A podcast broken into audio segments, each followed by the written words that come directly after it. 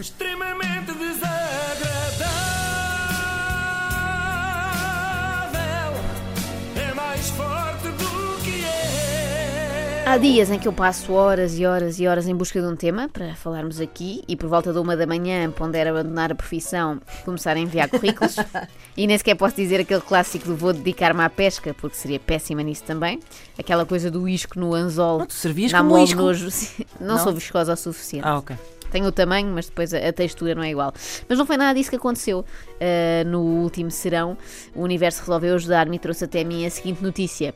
Pedro Dias e terrorista lideram greve de fome na cadeia de Monsanto. O facto do terrorista não ter nome, ser assim genérico, faz com que isto pareça uma anedota, não é? O Pedro Dias, um terrorista e um alentejano Entraram entraram num bar. Exato.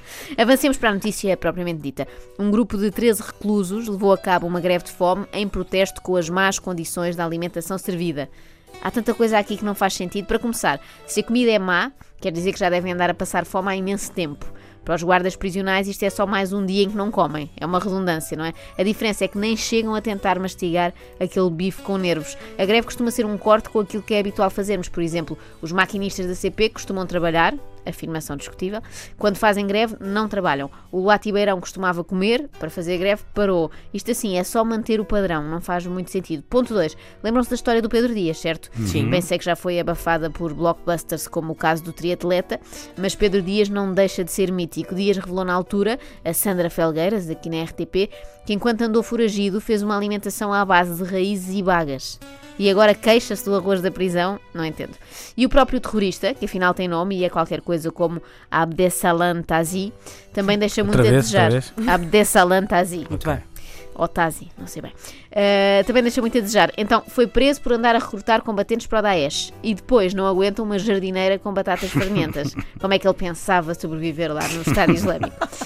E quando na notícia se referem a Pedro Dias como triplo homicida da Guiar da Beira, isto ainda se torna mais absurdo porque é estranhíssimo imaginar que um triplo homicida se queixe da falta de leguminosas e vegetais nas ementas. E esta parte é verdade, não foi eu que inventei, era a principal reivindicação dos grevistas, leguminosas e vegetais. Lá Só nos está, faltava as esta. e as raízes. Eu, eu considero saudades. que até um triplo homicida merece comer os seus brócolis. É verdade, é verdade, mas a mim choca-me um Eu bocado. acho que nem o triplo homicida merece comer Sim, bró- o Luís tem brócolis, aquele problema contra os, contra os verdes. Mas eu acho que só nos faltava esta, que é prisioneiros vegan. Realmente já não se fazem homens como antigamente. Quando já nem podemos confiar nos reclusos para serem feios, porcos e maus e comerem costeletas de porco fritas em banha, À mão. o mundo está perdido, exatamente. Quem é que vai comer essas comidas agora, não é? As bloggers de moda não são certamente, se calhar são, não sei, está tudo trocado.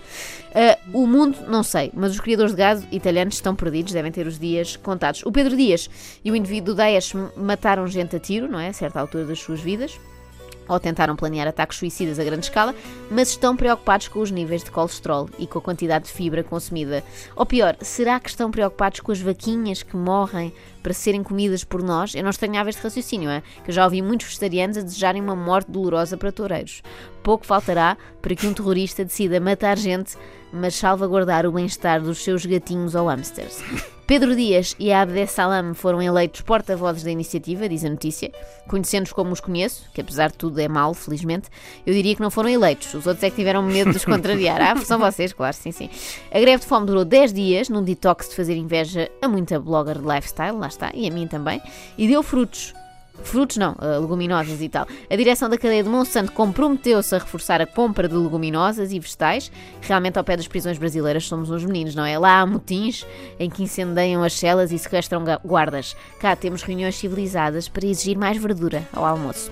Parece uma reivindicação de governanta, não é? A pedir à patroa que lhe dê mais courgette para fazer sopa. Eu ainda sou do tempo em que a malta da prisão pedia que lhes levassem tabaco, não lentilhas e feijão manteiga. Mas pronto. Mudam-se os tempos. Acontecem sempre coisas estranhas nas cadeias portuguesas, não sei se já notaram. Vale Azevedo tornou-se sacristão, ajudando às missas na carregueira. José Sócrates recebeu a visita do Barbas e Isaltino escreveu um livro, coisa que, se estivesse cá fora, jamais faria, já que dirigia a sua criatividade mais para estruturas absurdas como o Sato.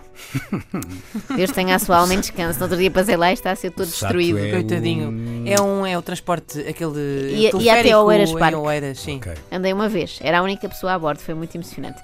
É nesse diário do cárcere que Isaltino conta o célebre episódio do cabrito, em que aqueceu o bicho em banho-maria num lavatório com água quente. Se me servissem isso, aí sim eu fazia greve de fome. Conta também um incidente com um muçulmano a quem deu secretos de porco preto, sem se lembrar que ele não podia comer porco e depois não teve coragem de lhe dizer. Fingiu que era Vitela Barrosan. Ele conta isto orgulhoso no livro. Este vício de mentira é difícil de abandonar nos políticos, não é? Uns com tanto, E o que é engraçado é que o muçulmano nem pelo sotaque lá foi, não é? Sim, Quando sim. trincou, podia dito, ah, isto é Barrojan. Exato. uns com tanto e outros com tão pouco, é o que vos digo. Em Monsanto suplicam por uma tacinha de grão de bico, enquanto que na carregueira até tem carne maturada. É caso para dizer que é preciso ter sorte não só com o lugar onde se nasce, mas também, quando aplicável, com o lugar onde se vai bater com os costados.